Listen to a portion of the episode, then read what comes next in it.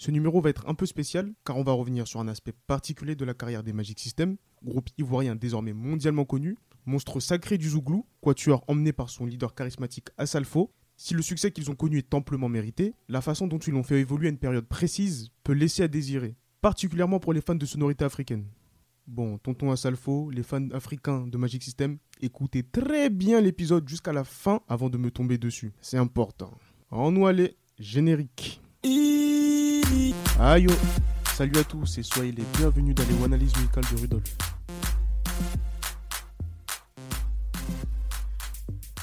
Le zouglou est un genre musical populaire et urbain, né en Côte d'Ivoire au début des années 90. Il témoigne des réalités sociales vécues par la jeunesse ivoirienne et porte, éventuellement sur un mode humoristique, des messages politiques, voire contestataires, prônant un idéal de justice et de paix, ou de conseils sur la vie défendant l'importance de l'amour, de l'amitié ou de la fraternité.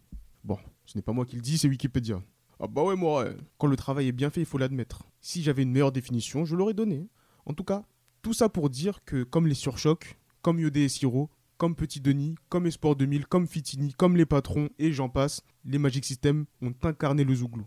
Je dirais peut-être même qu'ils l'ont incarné mieux que personne en le propulsant à des sphères jamais atteintes entre la fin des années 90 et le début des années 2000. Je pense bien évidemment à Premier Gaou. Est-ce qu'il y a encore besoin de fatiguer les gens avec un extrait même? Non, je crois pas. Hein. Allez, si quand même pour le plaisir. C'est mon émission, je fais ce que je veux, aller extrait. C'est.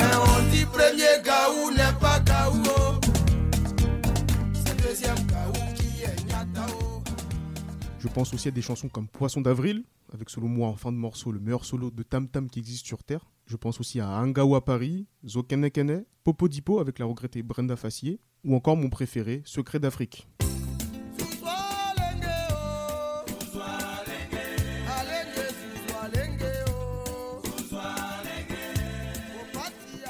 Les cases du bon Zouglou sont cochées dans ces sons.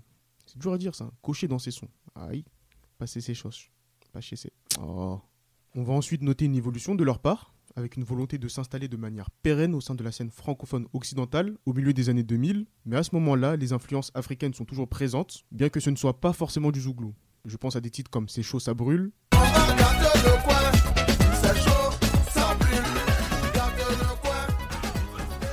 Angawa Oran.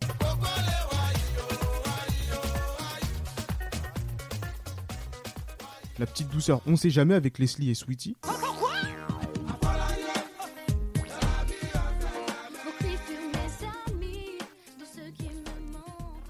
Ou encore Bouger, bouger.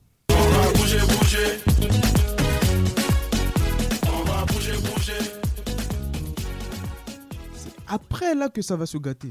2008. Appelez une chanson Zouglou Dance qui ressemble à ça.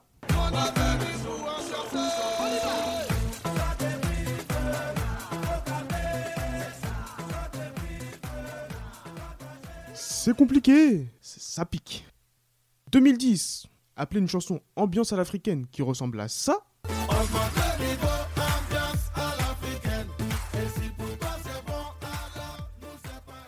Non, là ça, ça, ça pique fort. Là, là c'est. Ah ça. Ah, voilà. D'ailleurs, je fais part d'une remarque de l'époque d'un des producteurs du podcast, Gilles Christ, pour ne pas le nommer. Enlevez la voix d'Assalfo et les chœurs de Goudé, Tino et Manaja, et le son est aussi africain que Marine Le Pen. Bon, j'ai un peu remixé ses propos, mais vous avez compris l'idée. Bah, tant qu'on y est, faisons l'expérience, hein, on est là pour ça.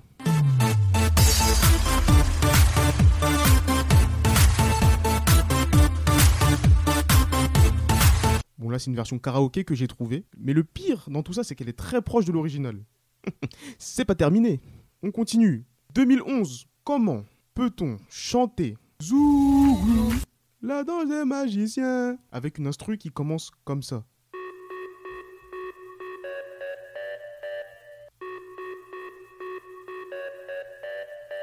un peu de nuance malgré tout ça. C'est important de préciser que les Magic Systems ne se sont jamais reniés. Preuve en est d'abord rien qu'avec les titres que j'ai mentionnés, avec bien sûr leur phrasé. Ils n'ont pas essayé de chocobi comme les Français.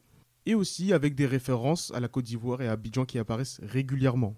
Mais ce qui a posé problème, c'est d'avoir affilié la simple mode électro du début des années 2010 au Zouglou, qui va beaucoup plus loin que ce qu'ont proposé les magiciens. Ça ne les a pas empêchés d'avoir des gros succès en France, des tubes de l'été en pagaille, ils ont gagné énormément de fans et en ont perdu beaucoup de la première heure.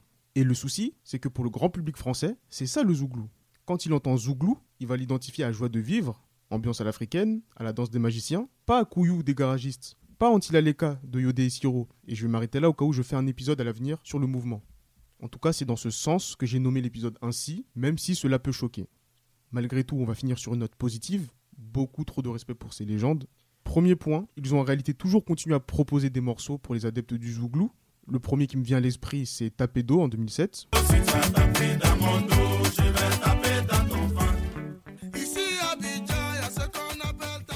En fait, ces morceaux-là sont dans les albums, donc il faut écouter en détail.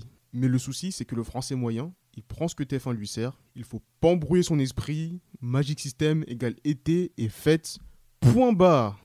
En termes de portée, ces morceaux d'album représentent une goutte d'eau par rapport au single, au tube ultra mis en avant dans les médias.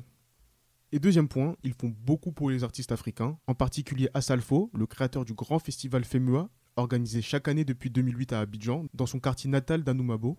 Encore une fois, l'épisode ne remet pas en cause leur talent et leur immense carrière, mais plutôt cette période précise entre la fin des années 2000 et le début des années 2010 qui en a frustré plus d'un.